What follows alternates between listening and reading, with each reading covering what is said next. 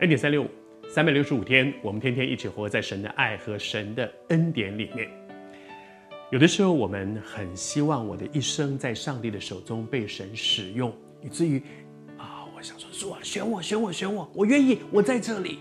可是我我讲了半天选我，为什么后来选的都是别人？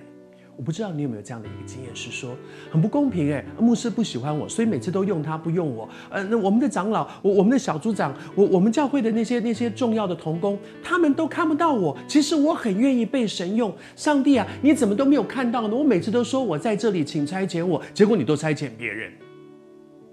昨天和你分享，在施洗约翰被显明在众人之前的是是这一段时间之前。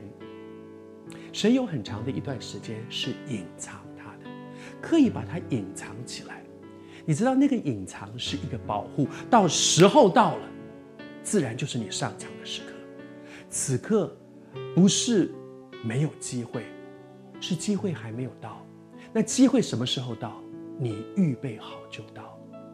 在这一段练习的时刻，好像一个球员。不断的在那里练习，练习，练习，练习，一直在问什么时候换我上场，什么时候换我上场。当你的球技到教练觉得够了，可以了，就是你的时候。什么时候是时候到了？预备好的时候就是时候到了。我年轻的时候啊，有一段时间在电视上见做节目主持人。哦，我第一次走进电视台的时候，其实那时候我是一个全然的新人，我没有任何的背景，然后。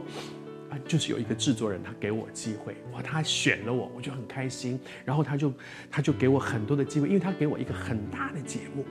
可是呢，我是个新人，我就跃跃欲试。然后我觉得我大学的时候多厉害，我这个比赛冠军，那个比赛什么，我觉得我行。可是他一直不让我上场，他一直磨，一直磨，一直磨，一直练习，一直磨，一直练习，我都觉得。你既然给我机会，你签了我，我跟他签约，签了我，你又不让我上场，你这人太怪了吧？